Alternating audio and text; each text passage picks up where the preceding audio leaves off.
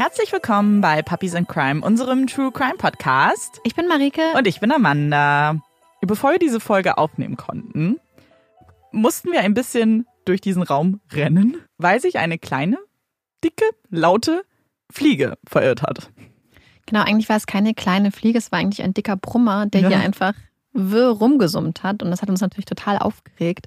Und wir haben auch gedacht, wir dürfen den auf keinen Fall auf den Aufnahmen dabei haben. Deswegen haben wir uns ganz doll bemüht, ihn aus dem Raum zu navigieren. Falls er oder sie sich aber wieder hinein verirrt, hoffen wir, dass sie es nicht hört. Genau. Ansonsten werden wir uns wieder Mühe geben, ihn gewaltlos hier raus zu geleiten. genau. Heute hat Marike einen Fall für uns vorbereitet. Ich freue mich schon ganz doll. Und willst du anfangen? Genau, ich fange einfach direkt an. Das eigene Bett. Weich, warm, kuschelig. Eine Dusche, fließendes Wasser, eine saubere Toilette, Privatsphäre.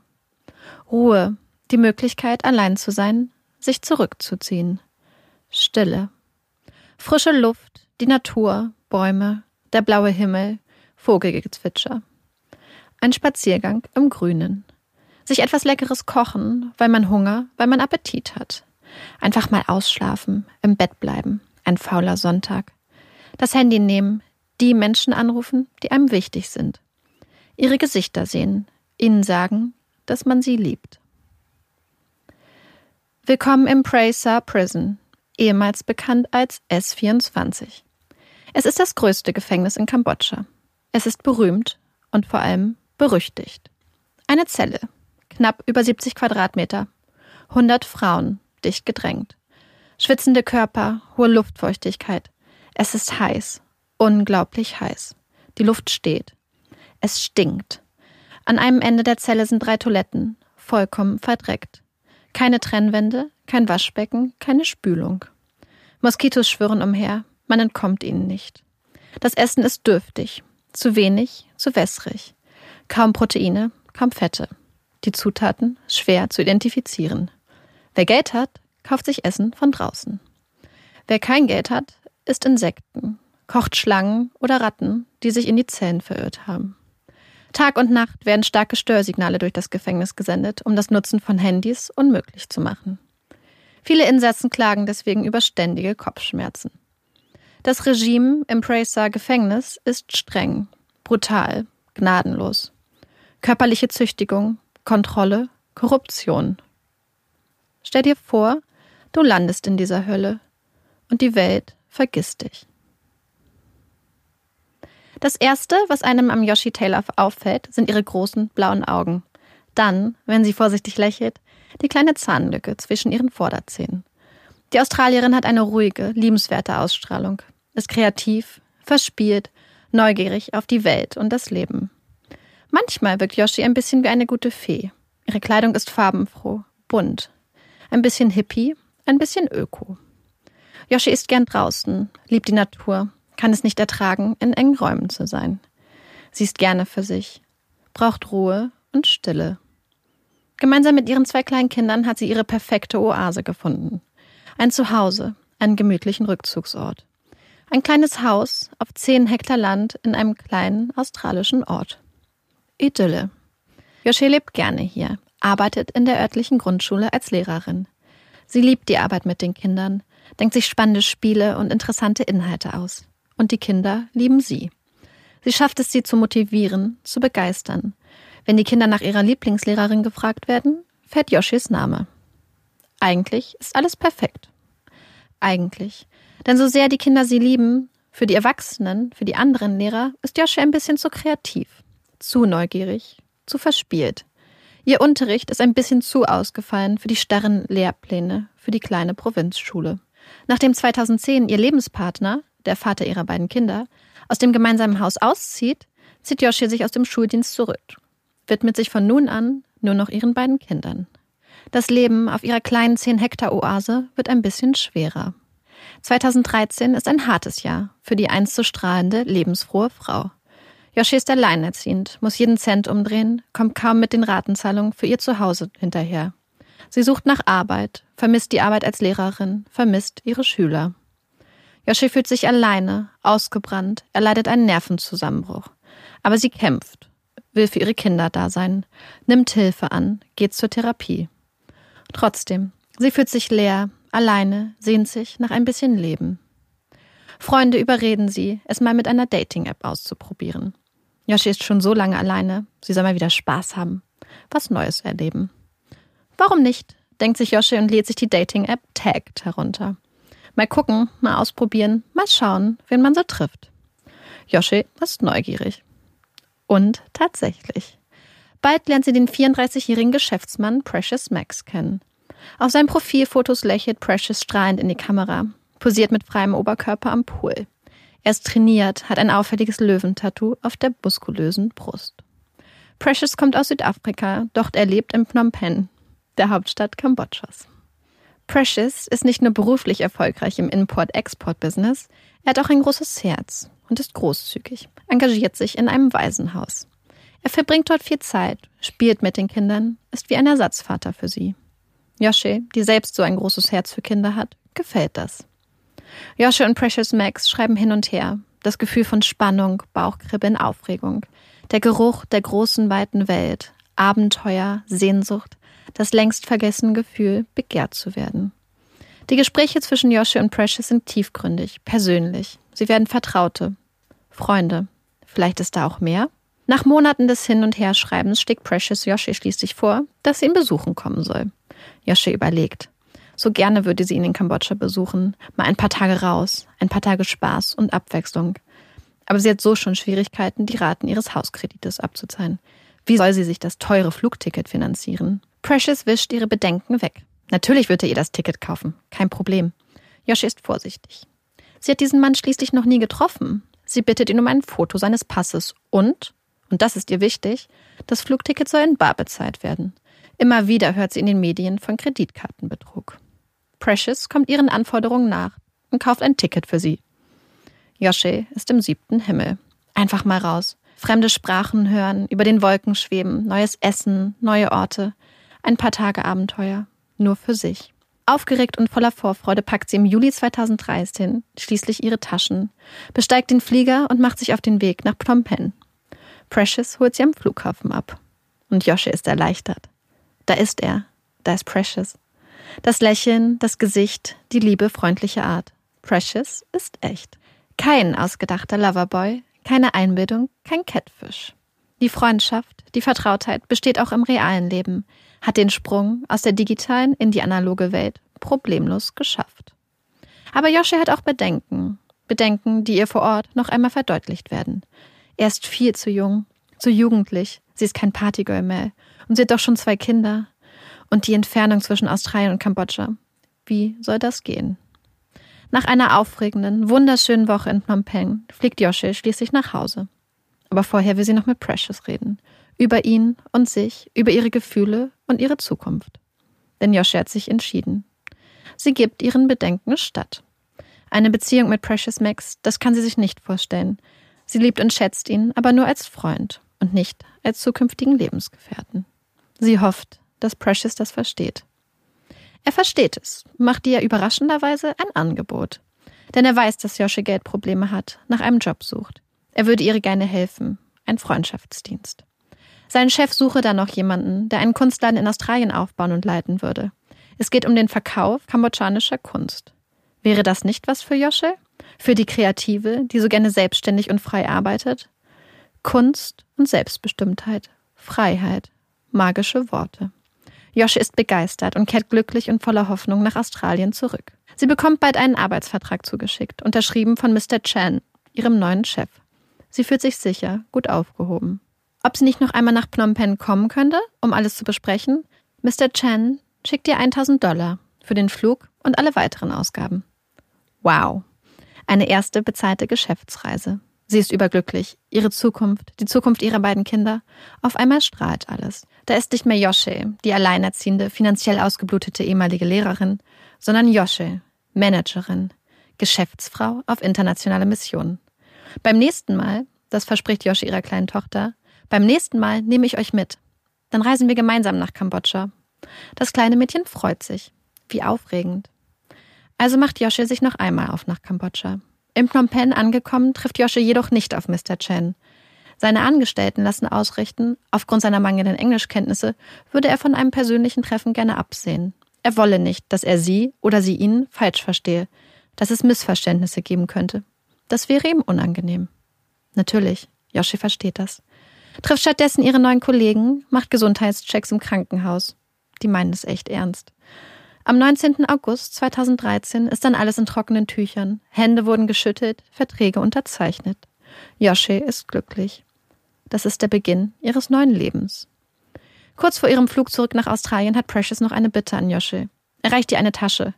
Könnte sie die mit nach Australien nehmen? Sie ist für einen Geschäftspartner. Aber klar, Yoshi sagt sofort zu, ist ein bisschen stolz, direkt helfen zu können, direkt Teil des Teams zu sein. Nimmt die Tasche, die Precious ihr reicht, und begibt sich zum Flughafen. Check-in, Security-Check, Boarding. Das Flugzeug hebt ab. Glückliche Stunden über den Wolken. Landung, Einreisekontrolle, Gepäckausgabe. Heimweg. Die Tasche übergibt Yoshi einen Tag später.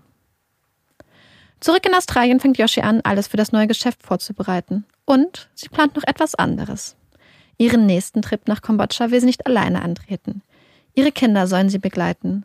Sie freut sich darauf, den beiden die kambodschanische Kultur, das Leben außerhalb Australiens zu zeigen, ihren Horizont zu erweitern. Sogar ihr Ex-Partner ist nun überzeugt und hilft ihr, Visa für die Kinder zu beantragen. Yoshi und die Kinder freuen sich auf ihren großen gemeinsamen Trip. Doch so weit wird es nicht kommen, denn den nächsten Trip nach Kambodscha muss Yoshi alleine antreten. Statt mit ihren Kindern wird Yoshi alleine den Flieger besteigen. Als Yoshi sich von ihren Kindern verabschiedet, ahnt sie nicht, dass es das letzte Mal sein wird, dass sie ihre kleinen Gesichter sieht. Precious hatte sie gebeten, noch einmal zurückzukehren. Es gibt noch ein paar wichtige Sachen zu besprechen. Persönlich, vor Ort. Aber als Yoshi am Flughafen von Phnom Penh ankommt, ist es nicht Precious, der sie abholt. Sie wird von einer jungen Französin mit langen schwarzen Haaren begrüßt. Charlene, eigentlich noch ein Teenager. Sie arbeitet auch für Mr. Chen. Yoshi freut sich, eine Kollegin kennenzulernen. Am Ende ihres kurzen Aufenthaltes in Phnom Penh schaut Charlene bei Yoshi vorbei. Yoshi solle doch bitte noch einen Rucksack mit wertvollen kambodschanischen Stoffen nach Australien zurücknehmen. Ach, und der Rucksack mit den Stoffen müsse unbedingt ins Handgepäck. Kein Problem. Yoshi nimmt den Rucksack, geht auf ihr Zimmer und nimmt die Stoffe sorgsam aus dem Rucksack, legt sie auf ihr Bett, begutachtet sie. Ist erleichtert. Es sind einfach nur Stoffe. Was denn auch sonst? Ein einfacher Arbeitsauftrag. Charlene bringt Yoshi später zum Flughafen, winkt ihr zu, während sie durch die Türen schreitet, auf dem Weg zum Check-in. Doch bis zum Check-in-Schalter kommt Yoshi nicht. Plötzlich kommt ein kleiner Mann auf sie zu. Ob sie kurz mitkommen könne? Natürlich, kein Problem. Yoshi denkt, es geht um ihr Arbeitsvisum, geht mit dem Mann in einen kleinen Raum. Der Mann nimmt ihr den Rucksack ab, nimmt die Stoffe heraus. Was soll das? Dann nimmt der Mann den leeren Rucksack und ein Messer. Mit geübten Bewegungen lässt er das Messer an der Rückseite des Rucksackes entlangfahren. Joshis Atem stockt. Da, wo eigentlich das Futter wäre, da ist es weiß. Ein weißes Paket, ein weißes Pulver. Woher sie den Rucksack habe, wird Josche gefragt. Von Charlene, sagt sie, von ihrer Kollegin. Der Mann scheint nicht überrascht, gibt eine kurze Anweisung über Funk. Dann geht auf einmal alles ganz schnell und auch Charlene wird in den Raum geführt. Vor den Augen der beiden Frauen wird das weiße Pulver getestet. Heroin. Die Polizisten fragen, woher Charlene den Rucksack habe. Von Precious Max, sagt die. Wieder sind die Männer nicht überrascht und kurze Zeit später wird auch Precious Max in den Raum geführt. Polizisten hatten ihn in seiner Wohnung festgenommen.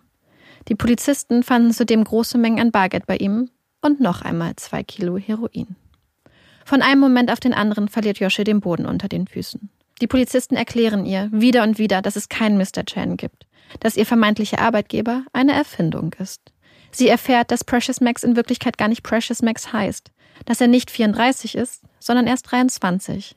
Dass er kein südafrikanischer Geschäftsmann ist, sondern aus Nigeria kommt und Teil eines internationalen Drogenschmugglerringes ist. Josche kann es nicht glauben, traut ihren Augen nicht. Ist das alles ein Traum? Wann wache ich auf? Wo ist die versteckte Kamera? Aber es ist kein Traum. Josche wird in eine Gefängniszelle gesteckt, zusammen mit 99 anderen Frauen, auf knapp über 70 Quadratmetern. Unvorstellbarer Horror für Josche, die eigentlich so gerne in der Natur ist, im Grünen, die sich unter Menschen so selten wohlfühlt, die ihre Kinder schmerzlich vermisst, ihre kleine Tochter, ihren kleinen Sohn. Kurz nach ihrer Festnahme schafft sie es noch einmal, mit den Kindern zu telefonieren, versucht ihnen und wohl auch sich selbst Mut zu machen, sagt, dass sie sie liebt, ahnt nicht, dass es der letzte Anruf sein wird. Jetzt ist sie im Gefängnis, ganz allein und verlassen in einem Meer aus Menschen. Aber es gibt einen Lichtblick für Yoshi. Ihr Bruder in Australien engagiert einen Berater, einen Mann, der schon mehrere Fälle wie den von Yoshi betreut hat, der Menschen hilft, die im Ausland in Schwierigkeiten mit der Justiz geraten sind. Er hilft ihr durch die nächsten Monate, steht ihr zur Seite, recherchiert, bekommt Yoshis lupenreines Führungszeugnis den Nachweis, dass sie noch nie straffällig geworden ist, dass sie so gar nicht in das Profil der eiskalten, professionellen Drogenschmugglerin passt. Dass das Heroin professionell in den Rucksack genäht war, dass Yoshi gar nicht die Ausrüstung davor gehabt hätte. Dass es zudem mit bloßem Auge nicht zu erkennen war, dass da etwas in den Rucksack eingenäht war. Yoshi schöpft Hoffnung. Reichen die Indizien, die Beweise, die Umstände, um das Gericht von ihrer Unschuld zu überzeugen? Ein bisschen Hoffnung. Sie leuchtet. Leise. Fragil. Im Mai 2014 sitzt Yoshi schließlich vor Gericht. Neben ihr Precious Max und Charlene. Sie müssen sich wegen internationalem Drogenschmuggel verantworten. Als Mittäter. Als Teil einer Bande. Yoshi will nicht neben diesen Menschen sitzen. Es sind nicht ihre Freunde, ihre Kollegen, ihre Komplizen. Die beiden haben sie hereingelegt, sie ausgenutzt, ihr Freundschaft und Liebe vorgespielt. Sie gehören nicht zu ihr und sie gehört nicht zu ihnen, zu diesen Kriminellen. Aber nun sitzen sie da, dicht beieinander in der blau-weißen Gefängniskleidung, die fast ein bisschen aussieht wie ein Schlafanzug. Yoshi ist nervös, angespannt. Jetzt ist der Moment, der Moment, in dem sich alles entscheiden wird. Oder jetzt? Während das Urteil über sie gefällt wird, versteht Yoshi nichts, kann nicht einmal erahnen, was da geredet, was da verkündet wird. Ihr Anwalt ist keine Hilfe, zu unerfahren, zu wenig qualifiziert. Für einen besseren Anwalt hatte Yoshi kein Geld mehr. Yoshi hatte zwar während der Verhandlung einen Dolmetscher an ihrer Seite, aber jetzt, bei der Urteilsverkündung, ist sie alleine, ohne Dolmetscher. Niemand, der ihr erklärt, was da gesagt wird, was da gerade passiert. Dann erheben sich die Menschen um sie herum. Was haben sie entschieden? Ist Josche frei? Muss sie im Gefängnis bleiben? Was ist los? Kann sie zurück zu ihrer Familie? Wann wird sie ihre Kinder wiedersehen? Niemand erklärt Josche, was da eigentlich gerade passiert ist. Schließlich wird sie aus dem Gerichtsgebäude geführt. Weiß immer noch nicht, was los ist. Dann kommt eine Frau hinter ihr hergelaufen, hält Josche an. Sie ist von der Botschaft. Sie teilt Josche das Urteil mit. Das Gericht hält sie für schuldig. 23 Jahre Gefängnis. Und so zerbricht mit den Worten der Botschaftsmitarbeiterin Josches Leben. Ihre Mitangeklagten, Precious Max und die erst 19-jährige Charlene, erhalten je 27 bzw. 25 Jahre. Josche wird zurück ins Gefängnis gebracht. Ihr neues Zuhause. Für die nächsten 23 Jahre. Kambodschanische Gefängnisse sind grausame, schreckliche Orte.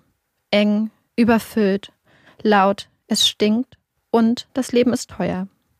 Aber Yoshi hat kein Geld, hat nichts mehr. Ihr Haus musste verkauft werden, um die Kosten der letzten Monate zu decken. Jetzt ist da nichts mehr. Wasser, Essen, Anrufe, alles kostet. Kostet im Gefängnis so viel mehr als jenseits der Gefängnismauern. Zu teuer für Yoshi. Sie hört auf zu leben, existiert schließlich nur noch, ist wie ein Pilz, vegetiert vor sich hin, hat keinen Hunger mehr, fühlt nichts mehr, keine Hoffnung, wünscht sich wieder und wieder, sie wäre tot, denkt, dass ein Todesurteil besser gewesen wäre. Dann könnten ihre Kinder sie betrauern, heilen und schließlich weiterleben, mit ihr abschließen.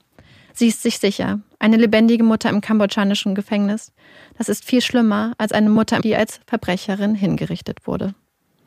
Es sind extreme Gedanken, doch Yoshi erscheinen sie logisch. Sie fühlt sich allein und verlassen. Und damit liegt sie richtig.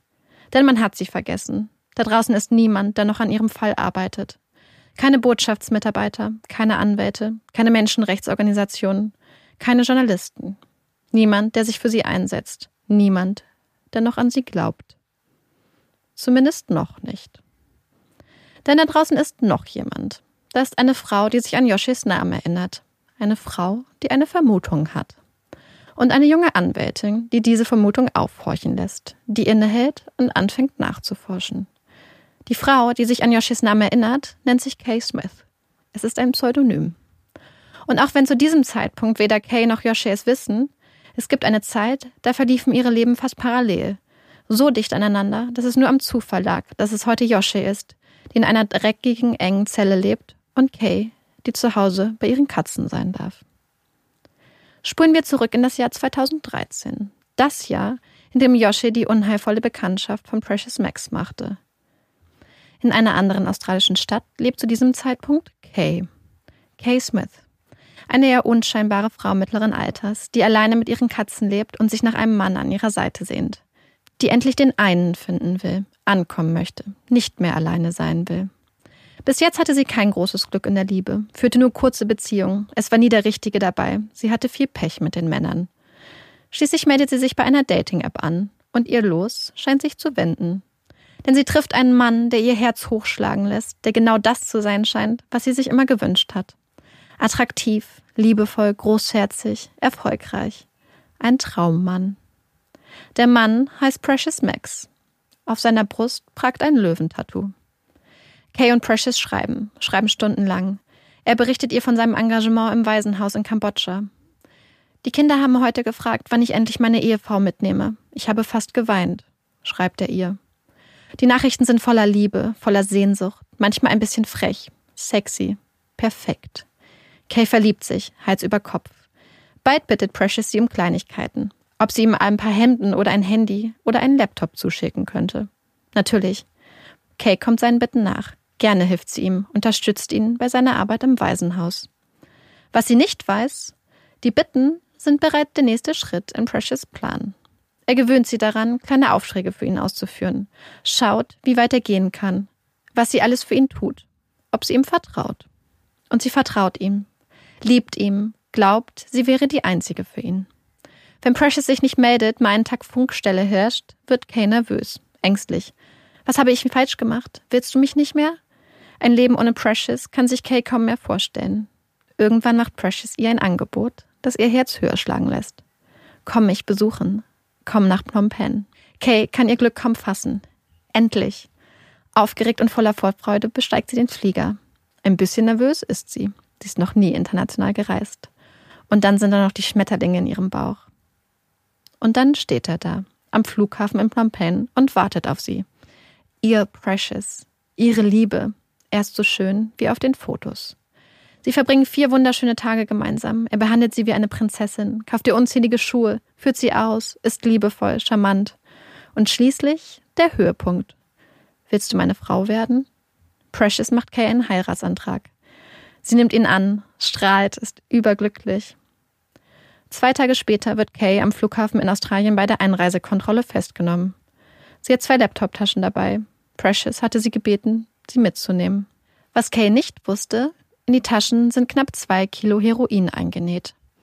Kay bricht zusammen, als sie das Paket mit dem weißen Pulver sieht. Sie sinkt auf die Knie. Die Beamten versuchen vergeblich, sie zu beruhigen. Kay wird festgenommen, kommt in Untersuchungshaft. Zwei Wochen nach Kay wird auch Yoshi mit einer ähnlichen Menge Heroin am Flughafen von Phnom Penh festgenommen. Kay verbringt die nächsten sechs Monate nach ihrer Festnahme in Untersuchungshaft in einem australischen Gefängnis. Es ist die schlimmste Zeit in ihrem Leben. Sie hat Angst vor dem, was kommt. Gleichzeitig schmerzt jeder Gedanke an das, was war, was hätte sein können. An den Mann, den sie geliebt, dem sie vertraut hat, den sie heiraten wollte. Aber anders als Yoshi hat Kay eine engagierte, junge Anwältin an ihrer Seite und dazu wohl eine Prise Glück. Denn nach Monaten der Qual und der Ungewissheit wird das Verfahren schließlich eingestellt. Zum Prozess kommt es nicht. Kay ist frei. Ein erfolgreich abgeschlossener Fall für ihre junge Anwältin, oder? Eigentlich schon. Wäre da nicht dieses, dieses Gefühl, dieses Kribbeln? Während ihrer Gespräche mit Kay hatte diese oft den Namen Yoshi Taylor benutzt. Kay ist sich sicher, dass dieser Frau, dieser Yoshi, das gleiche widerfahren ist wie ihr. Könnte das sein? Und wenn ja, kümmert sich da jemand drum? Die Anwältin recherchiert und findet nichts. Da ist niemand, niemand, der sich kümmert, Niemand, der sich engagiert. Josche wurde vergessen, taucht nirgends auf dem Radar auf, ist untergegangen, verschwunden. Das ist unglaublich. Die Möglichkeit, dass da eine Frau, eine zweifache Mutter, unschuldig im kambodschanischen Gefängnis vor sich hin vegetiert, es ist zum Verrücktwerden. Also hört die junge Anwältin Verstärkung, hat bald einen jungen Referendar an der Seite, ein ehemaliger Investigativjournalist, der bald vor Ort in Kambodscha recherchiert, sowie eine erfahrene Anwältin und sie finden viel raus. Denn Precious Max und Charlene sind ein perfides, eingespieltes Team. Sie gehören zu einem großen internationalen Schmugglerring und sind dafür zuständig, australische Männer und Frauen anzuschreiben, eine Beziehung zu ihnen aufzubauen, ihr Vertrauen zu gewinnen, ihnen Liebe vorzuspielen, sie dann nach Kambodscha zu locken und sie schließlich als ahnungslose Drogenkuriere zu missbrauchen. Precious angelt sich die einsamen Australierin, während die gut aussehende Charlene ihren Charme bei den männlichen Australiern spielen lässt. Und dann finden sie einen Fakt. Ein Fakt, der irritiert und verstört. Ein Fakt, der eigentlich kein Geheimnis ist, aber dessen ganze Dimension so nicht bekannt war. Zumindest nicht der Öffentlichkeit. Und auch nicht den kambodschanischen Behörden. Denn die kambodschanische Polizei hatte Yoshi nicht zufällig festgenommen. Sie hatten einen Tipp erhalten. Von der australischen Polizei. Als Yoshi das dritte Mal nach Kambodscha flog, kontaktierte die australische Polizei die Behörden in Kambodscha. Yoshi sei, wie Precious Max, Mitglied in einem international agierenden Drogensyndikat. Um ihren Fall zu untermauern und ihre Vermutung zu beweisen, verweist die australische Polizei auf Kay sowie auf einen anderen Australier, ebenfalls Opfer von Precious und Charlene. Die beiden wurden zwei Wochen zuvor mit großen Mengen Heroin festgenommen. Die kambodschanischen Behörden glauben den Australiern und nehmen Yoshi noch vor der Ausreise am Flughafen fest. So weit, so legal. Aber auch so umstritten. Denn diese Art der Zusammenarbeit hat in der Vergangenheit auch schon zum Tode von australischen Staatsbürgern geführt. Und in Yoshis Fall offenbart sich einmal mehr, zu welch grausamen Ergebnissen und Widersprüchen diese Art der Polizeikooperation führen kann. Denn die australischen Behörden hatten zwar die Festnahme von Kay und dem zweiten Opfer an die Behörden in Kambodscha kommuniziert, woraufhin diese dann Yoshi festnahmen, dass aber beide Fälle bzw. Ermittlungsverfahren in Australien eingestellt wurden, weil klar wurde, dass es sich um Opfer und nicht um Täter handelte, das wiederum wurde nicht an die Behörden in Kambodscha kommuniziert. Das neue Team arbeitet unermüdlich, pro bono, sonst könnte Yoshi sich das gar nicht leisten. Sie geben alles. Wieder ein Fünkchen Hoffnung für Yoshi. Wieder sieht eigentlich alles ganz gut aus. Aber sie hat auch Angst, hat Angst, zu viel Hoffnung zu schöpfen. Macht Pläne. Pläne für den Fall, dass die Richter das alte Urteil bestätigen. Dann, so denkt sie, wird sie nicht weiter im Gefängnis leben, nicht weiter wie ein Pilz vor sich hin vegetieren. Schließlich ist es soweit, das neue Verfahren. Der oberste Gerichtshof hatte ihre alte Verurteilung aufgehoben, den Fall an ein unteres Gericht zurückverwiesen. Wieder sitzt Yoshi vor den Richtern. Aber dieses Mal hat sie einen guten Anwalt an der Seite, einen engagierten, erfahrenen kambodschanischen Anwalt. Und sie hat ein ganzes Team im Rücken. Und da ist noch jemand, der plötzlich auf ihrer Seite steht. Es ist der zuständige Staatsanwalt. Yoshi ist unschuldig, ist ein Opfer, keine Täterin. Da ist er sich sicher. Er bittet das Gericht um einen Freispruch. Da kann doch gar nichts mehr schiefgehen, oder? Nein. Sie haben es geschafft. Das Gericht ist von Yoshis Unschuld überzeugt. Am 19. April 2019, nach fast sechs Jahren im Gefängnis, hört Yoshi die drei Worte. Sie sind frei. Yoshi ist frei.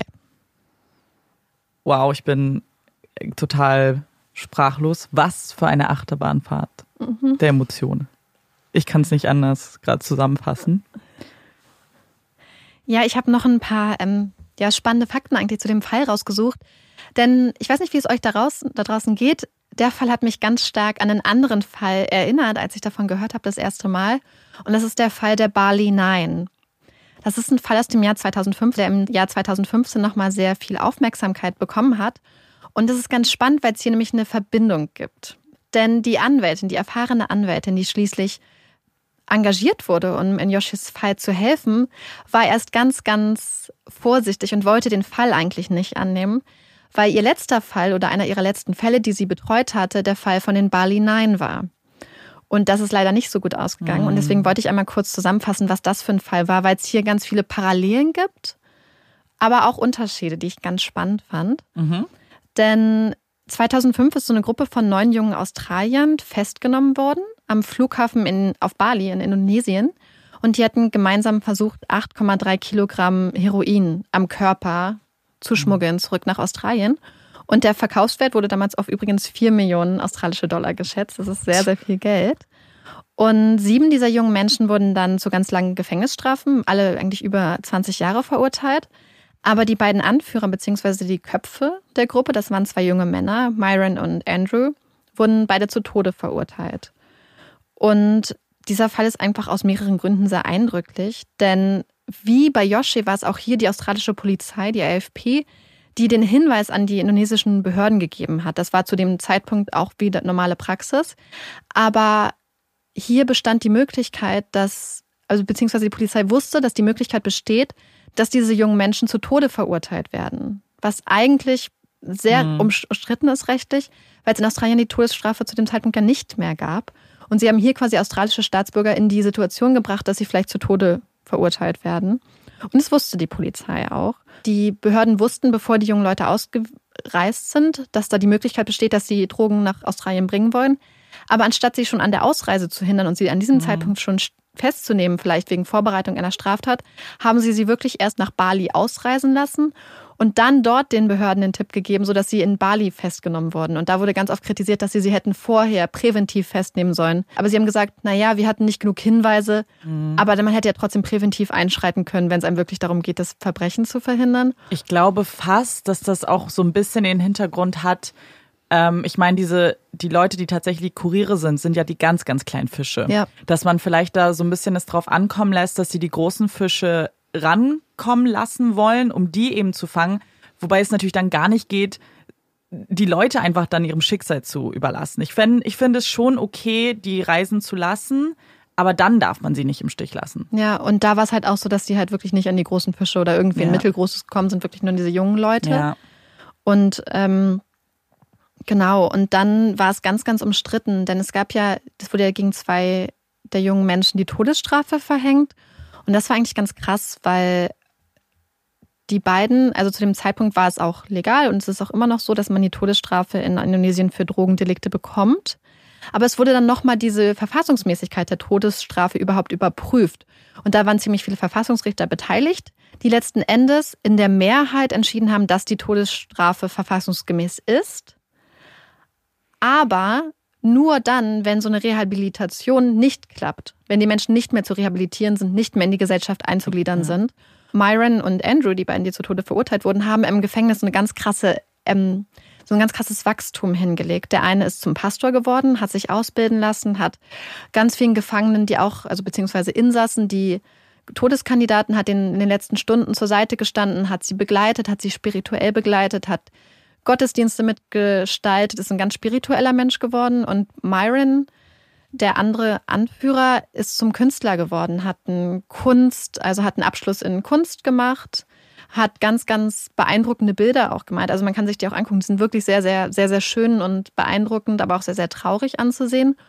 Und die beiden haben ganz viel im Gefängnis mitgemacht, haben sich immer eingegliedert, haben versucht, das Leben besser zu machen, haben gelernt, gelesen, ähm, ganz vielen Leuten geholfen, wieder auf den rechten Weg zurückzukommen, sodass ja eigentlich hier diese Vollstreckung und dieser Grund zu verstrecken gar keinen Sinn gemacht hätte, weil sie ja ganz stark rehabilitiert waren. Mhm. Und als es dann quasi den letzten Gnadengesuch, das letzte Gnadengesuch gab, hat sogar der Gefängnisdirektor ausgesagt und hat gesagt, wenn diese beiden jungen Menschen getötet werden, würde ihn das persönlich ganz, ganz traurig machen. Er hält es für die falsche Sache, was ganz mutig war. Aber es hat alles nichts gebracht, denn die beiden wurden tatsächlich nach zehn Jahren im, im Todestrakt hingerichtet, 2015, durch ein, ein Erschießungskommando auf einer Gefängnisinsel. Die Strafe wird dann so vollstreckt, dass es ein Erschießungskommando ist. Das mhm. heißt, die mhm. Leute stehen dann da, haben noch die Möglichkeit, ob sie eine Augenbinde annehmen oder nicht. Und dann sind es, ich weiß nicht, wie viele Leute mit Gewehren, wovon einige dann ähm, echte ähm, Munition drin haben und die schießen dann auf diese Menschen.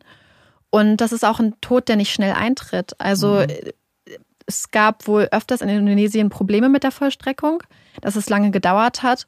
Und da war es auch so, dass, glaube ich, die schnellste Tod nach sechs Minuten eingetreten oh ist. Das heißt, du bist ja eigentlich dann ein Erschießungsopfer und verblutest dann halt, ja. wenn du nicht das Glück hast, dass dir jemand wahrscheinlich direkt ins Herz oder in den Kopf schießt. Es ist halt unglaublich brutal, aber die beiden haben wohl bis zum Schluss noch gesungen, halt diese kirchlichen mhm. Lieder und so. Und das ist halt mhm. ganz, ganz schrecklich, weil man auch ganz viele Dokumentationen sieht, wo die beiden am Leben sind und wie die beiden sich entwickelt haben.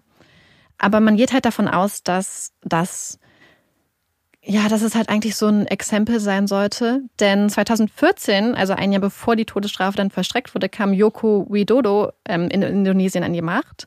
Der wird teilweise auch als der indonesische Obama bezeichnet, weil er so ähnlich aussieht. So vom Typ her ähnlich, ja. läuft viel einfach so in T-Shirts, in, in Hemden Leger. rum, wirkt auf den ersten Blick tatsächlich sehr, sehr sympathisch. Aber er hatte nicht so eine starke Position, ähm, nicht so eine starke Machtposition innerhalb der Regierung. Und er ist quasi so reingesteppt in sein Amt mit dieser Ansage, ich räume hier jetzt auf. So dass halt viele sagen, es war, es ging ihm gar nicht um die beiden, es ging nur darum, seine eigene Position als so ein harter Durchgreifer, als jemand, der aufräumt, zu festigen. Das heißt, die beiden Männer sind eigentlich gestorben, weil, weil jemand einfach seine Macht zementieren wollte. Und das ist halt ganz, ganz.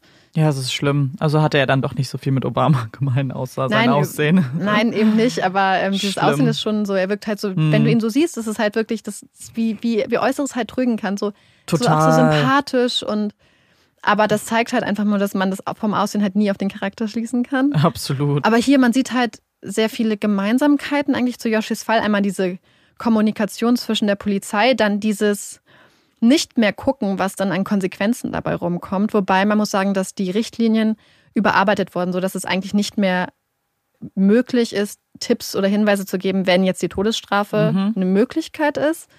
Aber in Yoshis Fall sieht man ja, dass dann, was die Konsequenzen angeht und das weitere Verfahren, die Polizei dann hat dann gesagt, das ist nicht mehr unser Aufgabenbereich. Wir sind Polizei, wir sind nicht Rechtsprechung. Ja. Da können wir uns nicht einmischen, was die dann damit machen. Wir geben denen die Informationen, aber sie haben ihnen halt nicht alle Informationen gegeben.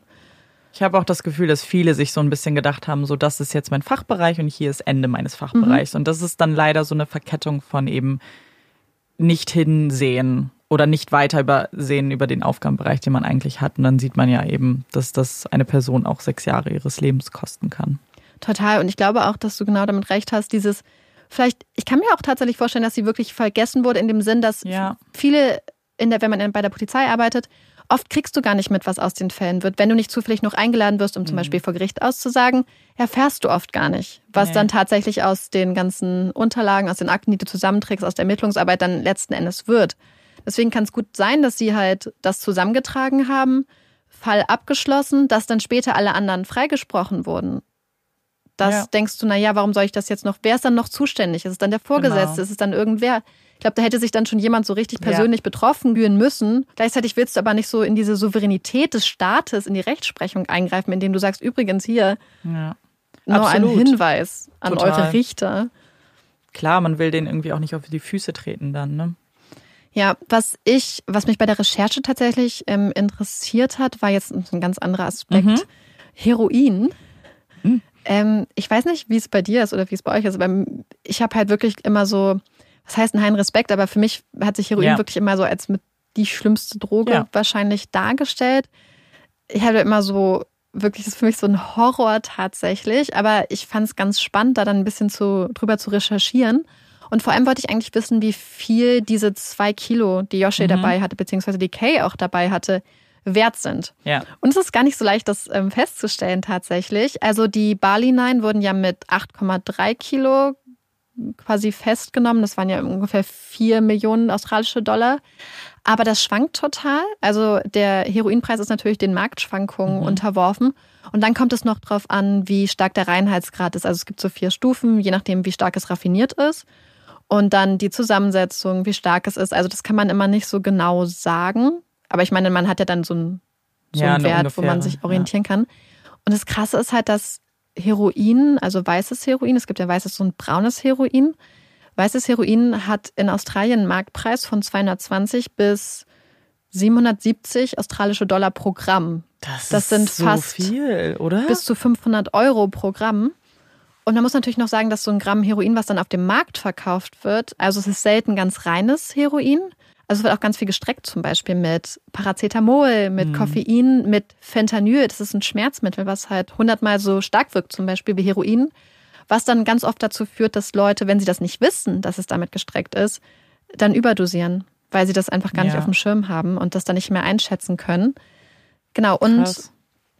was auch aufgekommen ist, man braucht, je nachdem, wie stark man sich in der Abhängigkeit, in der Heroinabhängigkeit befindet, so 0,5 bis 3 Gramm Heroin tatsächlich am Tag. Oh. Und ja, da sind die Preise in Deutschland ein bisschen anders als Mhm. in Australien, aber auch, was weißes Heroin angeht, bis zu 110 Euro pro Gramm. Und das ist echt Ich weiß nicht Geld. warum. Ich, ich kenne mich halt wirklich gar nicht damit aus, überhaupt nicht. Deswegen, ja, aber es kommt mir einfach sehr viel vor, Mhm. oder? Also, ich, hat, ich weiß nicht, ich hätte dir jetzt auch nicht sagen können, womit ich gerechnet habe. Ja. Aber dann stelle ich, dann stelle ich mir wirklich die Frage, wie machen das Heroinabhängige? Mhm. Also es gibt ja verschiedene Reinheitsgrade Mhm. beispielsweise. Also zum Beispiel, man hat mal in Frankfurt eine Untersuchung gemacht, wo man in solchen, ich weiß nicht, wie es heißt, so Spritzraum, Ja, das Drogenkonsumräumen ja. das Heroin getestet hat und das hatte tatsächlich einen Reinheitsgehalt teilweise nur von 9% Oh Prozent. Gott. 91 Prozent der Zutaten waren andere Sachen. Äh, der Schnitt in Europa liegt ein bisschen höher. In, in, in England hast du wohl noch ein höherer Schnitt, aber es kommt halt wirklich drauf an. Klar. Man kann richtig, richtig Pech haben, auch was da drin ist. Deswegen ist da auch einfach so viel Geld. Und ähm, es kommt natürlich aber auch drauf an, wo das Heroin herkommt, wie es geschmuggelt ist, wie gerade so die Lage ist auf dem Markt. Und das Heroin, was Joshua wohl geschmuggelt hatte, hat, stammt aller Wahrscheinlichkeit nach aus dem sogenannten goldenen Dreieck. Das ist eine Gegend, wo Thailand, Laos und Myanmar aneinander angrenzen und der Mekong und noch so ein anderer Fluss zusammenlaufen. Ja. Und in diesem goldenen Dreieck hat sich irgendwann die Heroinproduktion, die vorher so in Südchina stattgefunden hat, hat sich dahin verlagert. Und da kommt halt hauptsächlich das Heroin her, was dann im asiatischen Markt verfügbar ist und auch was in Ozeanien, also in Australien und Neuseeland da ist. Während das Heroin, was bei uns ist, wahrscheinlich aus dem goldenen Halbmond stammt. Der goldene Halbmond ist Afghanistan, Iran und Pakistan, also eine Gegend, wo sich diese Länder so ein bisschen Ja. überschneiden. Und das ist quasi so der Hauptanbaumarkt weltweit tatsächlich. Und da, wo auch das meiste Heroin dann für den deutschen Markt herkommen wird. Ansonsten ist noch Südamerika ein Produzent, aber nicht so groß. Das ist der Weg wahrscheinlich noch ein bisschen weiter. Ja, und das ist dann auch eher für den ähm, südamerikanischen und nordamerikanischen Markt für den Bedarf. größtenteils. Das ist völlig verrückt. Ich weiß nicht. Ich finde, ich Marike hatte mir ganz grob erzählt, dass es um Drogen geht. Und da ist mir auch wirklich mal bewusst geworden, wie wenig ich weiß und wie naiv ich, glaube ich, da rangehe, weil ich, meine erste Frage wäre so gewesen, aber wenn man doch weiß, wo das herkommt, warum macht denn dann niemand was irgendwie, um das zu überwachen? Zumindestens, dass da auch nicht so Quatsch mit gestreckt wird, weil wie du ja sagst, gerade wenn es gestreckt wird, können Abhängige das ja noch schlechter einschätzen und wie oft es dann wahrscheinlich zu einer Überdosis kommt und zum Tod und Das ist halt die Sache zum Beispiel, wenn es mit Paracetamol Hm. gestreckt wird.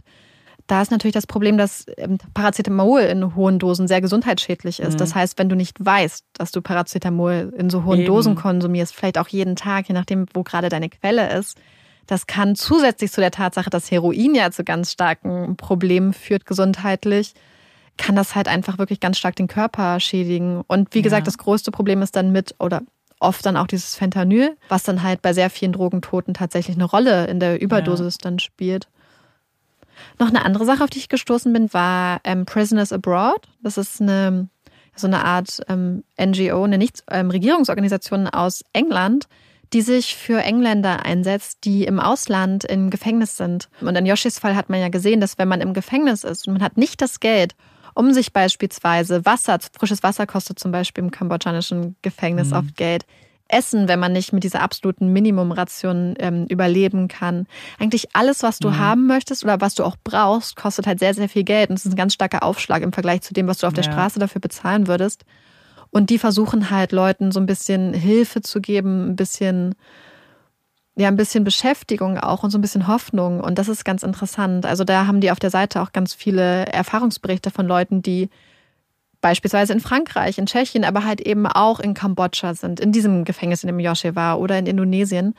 Was man aber auch sieht, ist, dass es halt ganz starke Unterschiede zwischen den Gefängnissen gibt, je Ja, nachdem, in klar. welchem Land du bist. Weil Kambodscha scheint halt wirklich, von allem, was ich gelesen habe, wirklich die Hölle hm, zu sein. Das ist ganz, ganz schrecklich.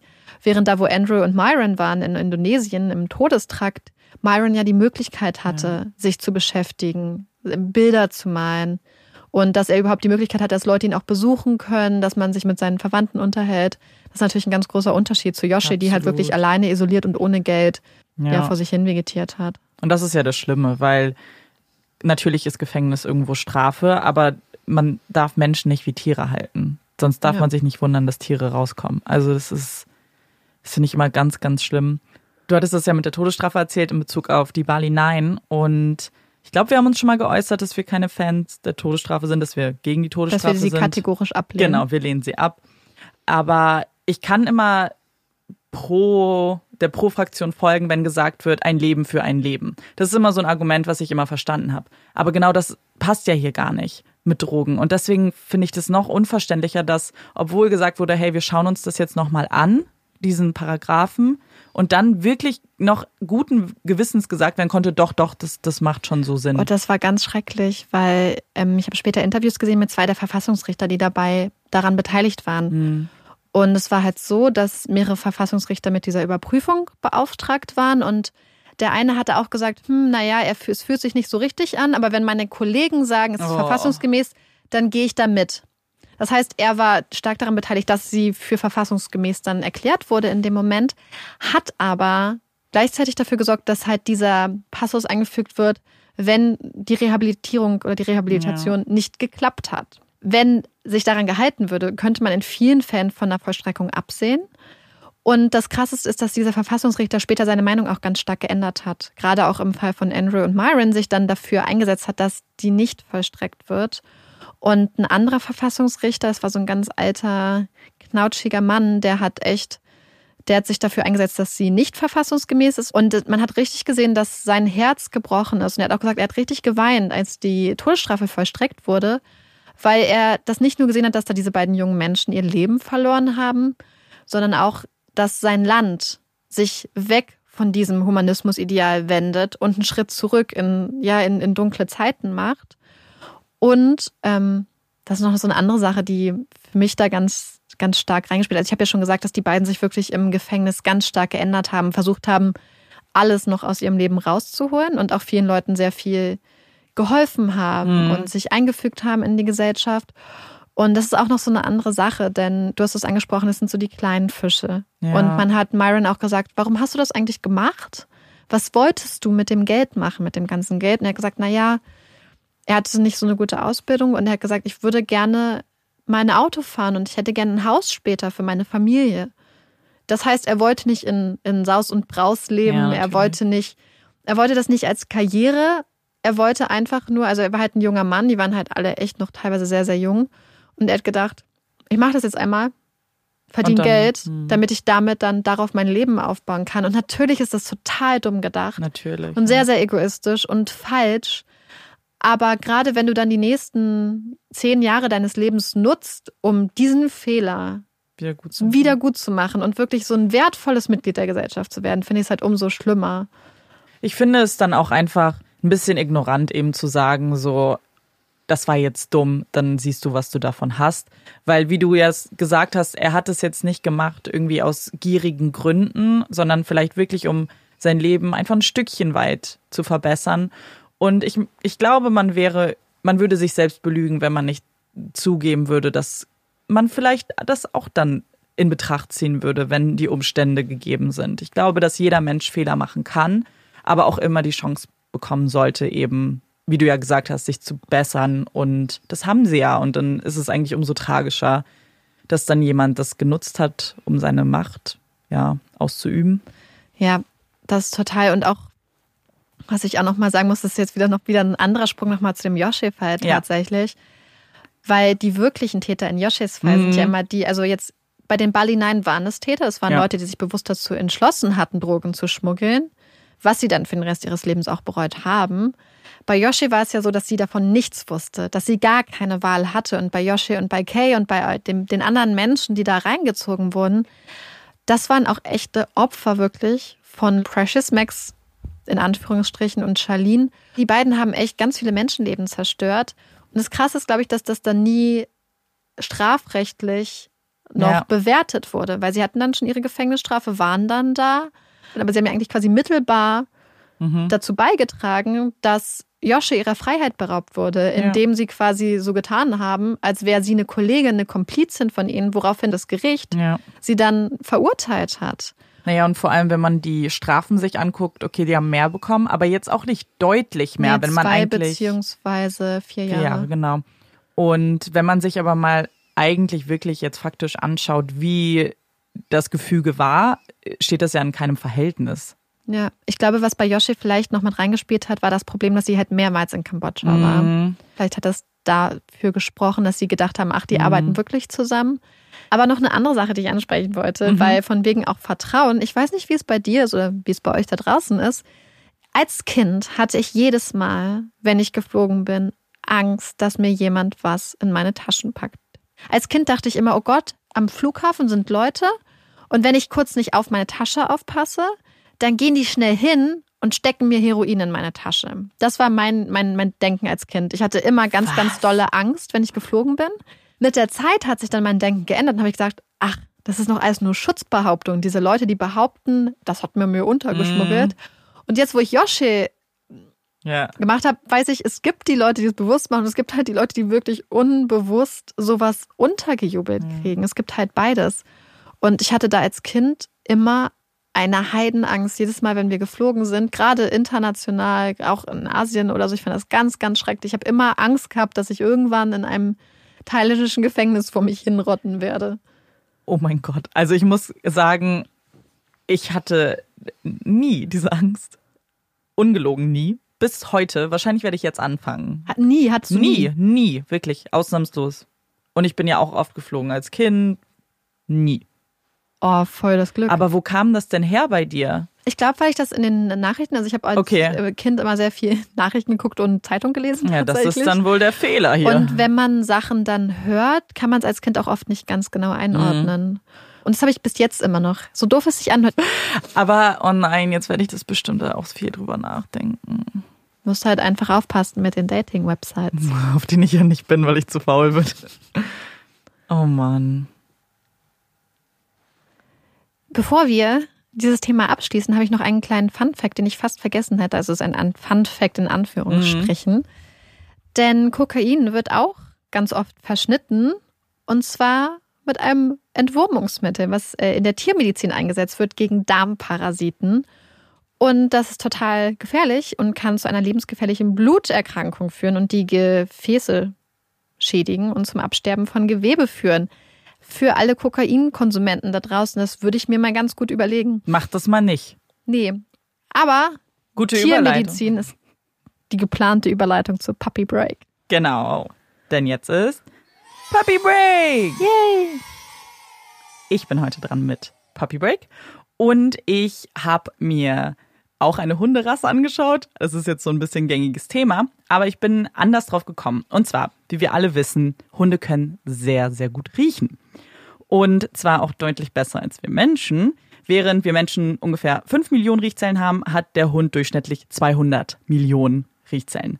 Sehr, sehr viel besser also. Und das liegt jetzt nicht nur auch an den Riechzellen, dass sie besser riechen können, sondern sie haben auch eine eigene Technik. Das heißt, jedes Mal, wenn du dieses Schnüffeln hörst, ist das diese besondere Technik der Hunde. Oh. Mhm, das ist jetzt noch gar nicht der Puppy-Fact, weil es gibt eine Hunderasse, die ja, sie hat jetzt so inoffiziell den Titel bekommen, der Hund, der am allerbesten riechen kann. Und das sind die Bloodhounds. Tatsächlich auf Deutsch Bluthunde. Fand ich jetzt ein bisschen interessant. Oder alternativ St. Hubertus Hund. So wird die Rasse genannt. Und die können so gut riechen, dass sie jetzt offiziell in Gerichten als Beweismittel zugelassen werden. Also wenn der Hund etwas erschnüffelt, dann kann das vor Gericht tatsächlich als Beweis gelistet werden. Und die können so gut riechen, dass sie zum Teil auch eben Duftstoffe erriechen können, die über 300 Stunden alt sind und extrem weit entfernt sind. 130 Meilen nämlich. Warte mal, 130 Meilen entfernt macht irgendwer irgendwas? Ja. Und der Bloodhound riecht das? Er kann das vor allem auch vor 300 Stunden gemacht haben und er kann das riechen. Kann er das dann ordnen? Ja. Also ordnen? Also er muss dann halt schnüffeln, aber er kann das dann finden und ordnen, ja. Oh mein Gott, meinst du dann, wenn quasi eine Oma irgendwo hm. 100 Kilometer weit entfernt Schinken oder Speck zum oh. Frühstück anbrät, dass der Blatthound dann die ganze Zeit denkt, oh, das, das wäre viel lecker als mein Hund. Als was ich hier jetzt hab. Ist wahrscheinlich dann auch ein hartes Leben, ehrlich gesagt, wenn du so gut riechen kannst. Das ist ein super Fact. Und passt ganz gut zu True Crime, ne? Total. Wir hatten ja in der letzten Folge den Puppy-Fact mit den Neufundländern, die so gerne schwimmen und so gerne Leute retten. Und tatsächlich haben wir ganz viele super süße Zuschriften bekommen von Leuten, die Neufundländer an ihrer Seite haben oder hatten und die bestätigt haben, dass die Hunde wirklich sehr, sehr, sehr ähm, rettungsaffin sind und sehr, sehr gerne Leute aus dem Wasser ziehen beziehungsweise sich anbieten quasi als Vehikel, um das Wasser zu verlassen. Das fanden wir sehr niedlich. Es scheint aber auch französische Bulldoggen und Terrier-Mixe zu geben, Schäferhund-Terrier-Mixe, die vielleicht irgendwo ganz entfernt vor vielen Jahrhunderten mit Neufundländern verwandt waren, denn scheinbar legen auch diese Hunde manchmal ein Rettungsverhalten an den Tag. Und es wurde uns in so süßen Worten geschildert von Hunden, die gar nicht so gerne schwimmen oder auch eigentlich gar nicht so gut schwimmen können, zum Beispiel französische Bulldoggen, die dann aber in ganz starke Gewissensnöte geraten, wenn sie Menschen schwimmen bzw. in ihren Augen ertrinken sehen und dann versuchen, sie zu retten oder das zumindest ja anstreben. Ja. Das ist wirklich ganz, ganz süß gewesen. Wir haben auch Fotos bekommen von den ja. süßen Fellnasen und äh, die schickt uns die immer mal wieder, weil wir das erstmal freut uns das auch total. Ihr könnt auch, wenn ihr Bilder habt auf eurer Instagram-Seite zum Beispiel, dann könnt ihr uns auch gerne immer taggen. Da freuen wir uns auch und dann können wir die auch teilen. Dann haben wir irgendwann ein ganzes Sammelsurium an Hunden auf unserer Seite. Die Puppies für Puppies in Crime. Zeigt uns euren Puppy in Crime. Ja. Amanda, hast du diese Woche noch eine Empfehlung für uns? Ich habe eine Empfehlung für euch mitgebracht. Und ich hatte mich so ein bisschen zurückgehalten, diese Netflix-Serie zu empfehlen. Nicht, weil ich sie schlecht finde, aber ich weiß, dass es ein bisschen kontrovers ist, beziehungsweise ein sensibles Thema. Aber ganz viele von euch haben uns eine Nachricht geschrieben, ob wir die Serie gesehen haben, ob wir die gut fanden, ob wir die empfehlen können. Und zwar geht es um der Fall Gabriel Fernandez.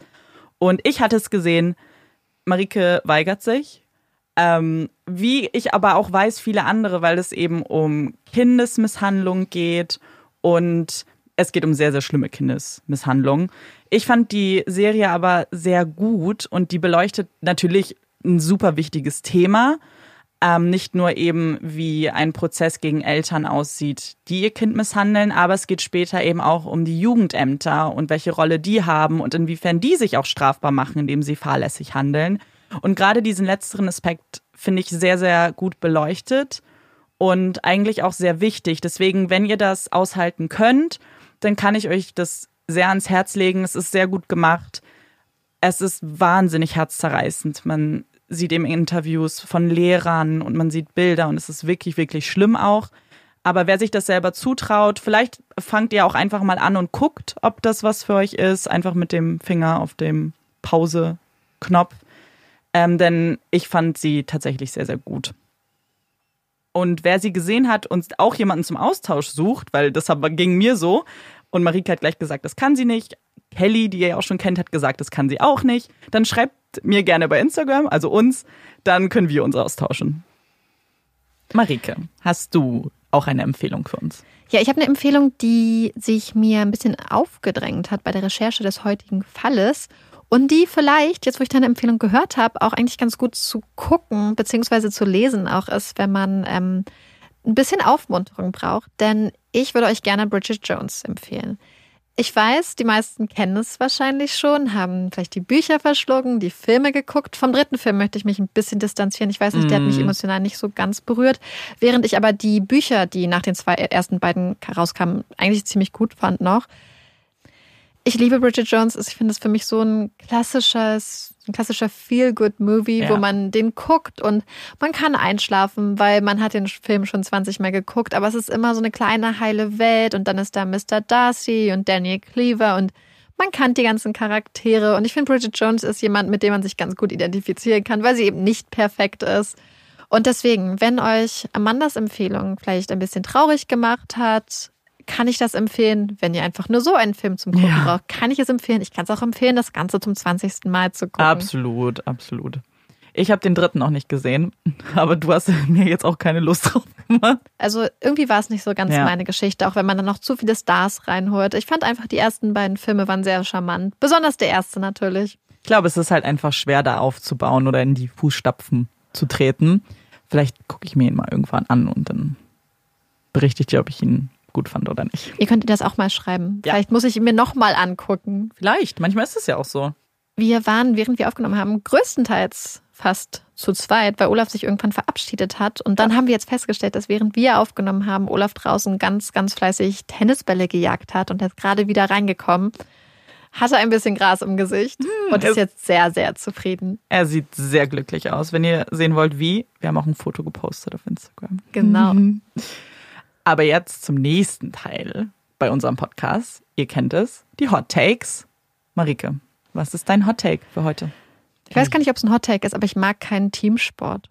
Ich mag es nicht. Es gefällt mir nicht. Ich. Mhm. Es hört sich jetzt vielleicht so an, als ob ich grundsätzlich nicht gerne im Team arbeite. Das ist gar nicht das Problem. Mhm. Es ist eher dieses Problem, dass ich nicht der sportlichste Mensch der Welt bin und mich grundsätzlich immer bei Teamsport unter Druck gesetzt gefühlt habe. Ich Ja. habe Tennis versucht, ich habe ich hab Volleyball, oh, ich habe als fünfjähriges Kind Volleyball versucht, weil mein Vater dachte, ich hätte eine ganz, ganz starke, beeindruckende Volleyballkarriere vor mir. Aber die ganzen großen Mädchen haben mich so eingeschüchtert Ja. und ich fand die so gruselig, dass ich dann nach fünf Tagen oder nach fünf Mal, glaube ich, meine Volleyballkarriere aufgegeben habe. Und dieses Misstrauen und diese Unfähigkeit, sich im Teamsport voll auszuleben, hat mich dann durch mein ganzes Leben begleitet. Ich habe es immer mal wieder versucht, auch mit Leichtathletik, Staffellauf, Tennis, äh, Doppel. Aber ich fand es ganz, ganz schrecklich, dass da jemand ist, der von deiner Leistung abhängt. Und ich finde, das in anderen Situationen stört mich das überhaupt nicht. Aber im Sportbereich, weil ich weiß, dass ich nicht so gut sein kann wie die anderen, Ja. macht mich das fertig. Und die, der Druck zerstört mich. Und deswegen mag ich keinen Teamsport. Weil ich habe manchmal das Gefühl, dass im Teamsport auch manchmal Leute sind, die eigentlich eher Einzelsport machen sollten, Mhm. Aber dann im Teamsport gelandet sind, warum auch immer, und das dann voll ausleben und alle Ja. anderen ganz stark unterdrücken. Ja, ich verstehe schon, was du meinst, weil man kriegt ja schon, man kriegt nicht unbedingt Druck, aber man macht sich Druck, weil eben, wie du gesagt hast, eine Leistung dran hängt. Wobei ich es witzig fand, dass dein erstes Beispiel Tennis war, was ja, glaube ich, offiziell gar kein Mannschaftssport ist, außer du machst es dann im Double. Wenn du im, im, im Verein äh, bist und dann doppelt spielen musst, dann ähm, bist du ja Teil von so einem Ja. Team und dann Ja, hast ja, du. Punktspiele am Wochenende. Wer hat sich das Ja. ausgedacht?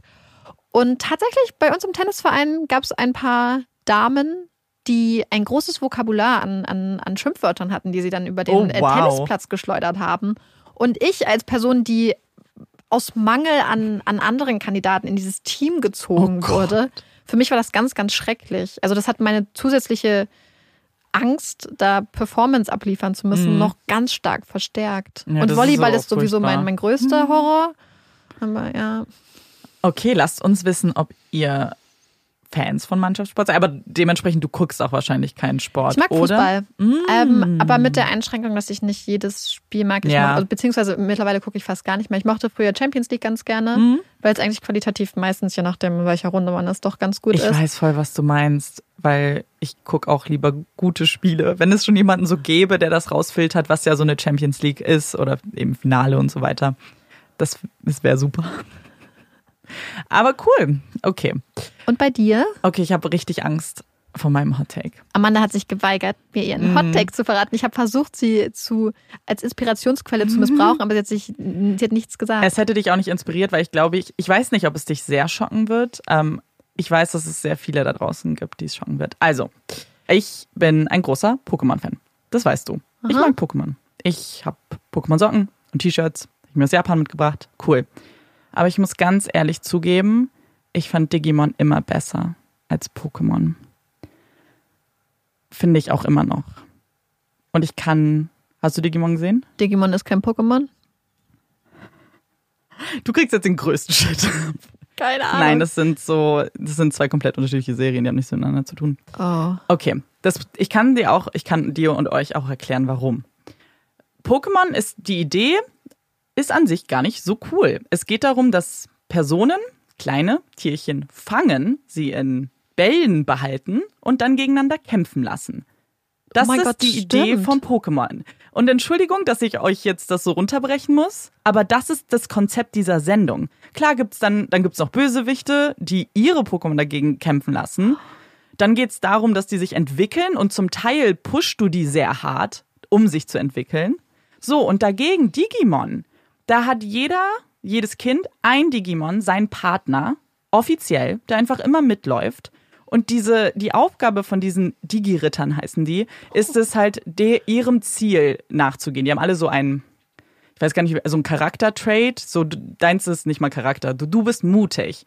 Dein Wappen ist Freundschaft. Dein Wappen ist Liebe. Und dann musst du halt besonders liebevoll sein, damit dein Digimon sich entwickeln kann. Das ist das Oh. Konzept. Und sorry, aber wenn mir sagt, dass Pokémon, wo Pokémon einfach gegeneinander kämpfen und das war's, und du willst der Meister sein, der alle hat, besser ist als das, oh mein Gott. Ich, ähm, Digimon leuchtet kein, also ne? knipst keine Synapsen in meinem Gehirn okay. an. Aber krass. Es tut mir leid. Ich weiß, dass ich da Shit für kriegen werde. Das ist okay. Ich mag ja, ich mochte Pokémon trotzdem. Aber je länger man darüber nachdenkt, umso seltsamer ist das eigentlich. Ich muss noch ganz kurz eine kleine Ergänzung machen. Ich habe sowohl bei Pokémon als auch bei Digimon nie mehr als die ersten zwei Staffeln gesehen. Irgendwann, wenn es zu abgefreakt wird mit 3000 Pokémon und Digimon statt 300, da musste ich dann abschalten. Also ich, nur, dass ihr Bescheid wisst, es geht mir um die erste, zweite Staffel von Digimon und eigentlich auch das gleiche im, in der Pokémon-Welt. Und das war's jetzt auch für unsere Folge. Ähm, wir würden uns auf jeden Fall sehr freuen, wenn ihr uns eure Puppies in Crime schicken würdet oder uns in den Fotos taggt, damit wir sehen, was eure Tierfreunde sind. Das müssen auch keine Hunde sein. Wir können den Begriff Puppy auch ausweiten.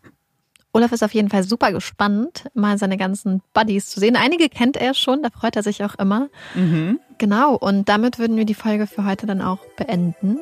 Ich bin Amanda. Ich bin Marike. Und das ist Puppies in Crime. Tschüss.